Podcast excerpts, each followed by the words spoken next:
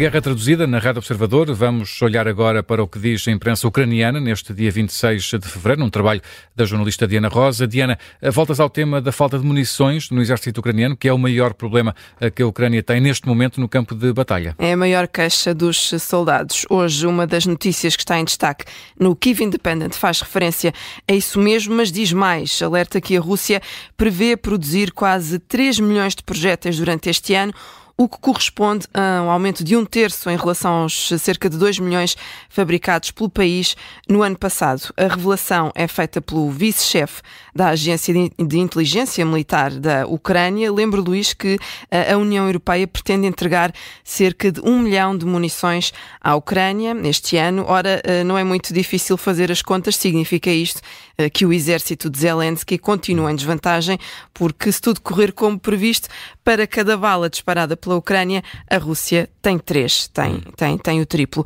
Até estas metas serem atingidas, a Ucrânia está numa posição ainda mais frágil, porque, de acordo com os militares, um, lá, neste momento, enquanto estamos a falar, a Ucrânia tem apenas uma bala para cada 10, para, para 10 da Rússia eh, e prevê-se que dentro de semanas a situação no teatro de operações seja catastrófica para o exército de Kiev, que entra em déficit excessivo.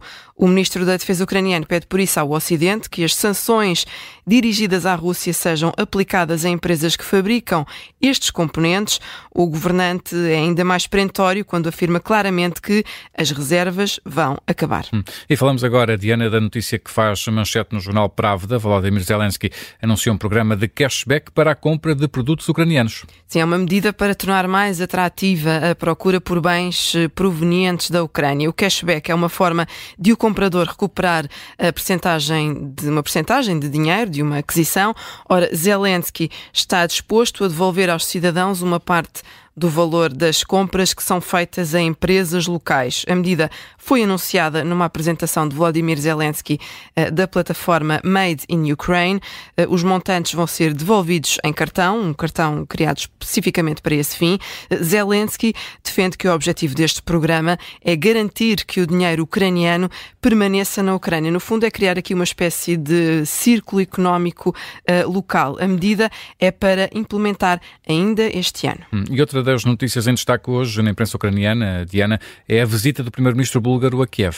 Está em destaque, por exemplo, no site da agência Ukrinform. Nikolai Denkov chegou esta manhã à capital ucraniana, onde esteve reunido com Zelensky para dizer que a Bulgária continua a apoiar a Ucrânia incondicionalmente. O governante búlgaro reiterou ainda o apoio a uma fórmula de paz justa para os ucranianos, baseada nos princípios da Carta das Nações Unidas e do Direito Internacional. Para agradecer esta visita, o chefe de Estado ucraniano publicou uma mensagem no X em que saúda o apoio da Bulgária aos esforços de Kiev para expandir os fluxos comerciais e restaurar a navegação normal nas regiões do Mar Negro e também do Danúbio. Escreve Zelensky que é fundamental que se mantenham boas relações económicas, apesar de todos os desafios, e acrescenta que um, os dois países acordaram em acelerar o desenvolvimento da logística e das infraestruturas da região. Ora, para o presidente da Ucrânia, trata-se de respeito mútuo e de boa vizinhança também. Hum. E seguimos com a reunião dos líderes europeus que acontece hoje em Paris. Diana, é uma notícia que está em destaque, por exemplo, no New Voice of Ukraine. Uma cimeira onde está, entre, outros líderes, o primeiro-ministro português, António Costa, que foi recebido uh, por Emmanuel Macron. Este encontro serve para fortalecer o apoio ocidental à Ucrânia. O New Voice of Ukraine cita um comunicado do Palácio do Eliseu uh, que dá conta da vontade do presidente francês em apresentar-se como um defensor europeu dos interesses ucranianos, numa altura em que se receia uma diminuição do envio de ajuda por parte dos Estados Unidos. Neste artigo é referida ainda a oportunidade de Macron mostrar nesta cimeira a autonomia europeia em questões de segurança. Esta reunião de alto nível foi convocada pelo chefe de Estado francês a propósito dos dois anos de guerra na Ucrânia. Vão ser analisados também os meios disponíveis para reforçar a cooperação entre os parceiros. A reunião começa hoje, ao final da tarde, deve prolongar-se durante várias horas, acontece na capital francesa. Expectativa então para o que vai sair desta cimeira em Paris. Fica por aqui este episódio da Guerra Traduzida. Estamos de volta amanhã.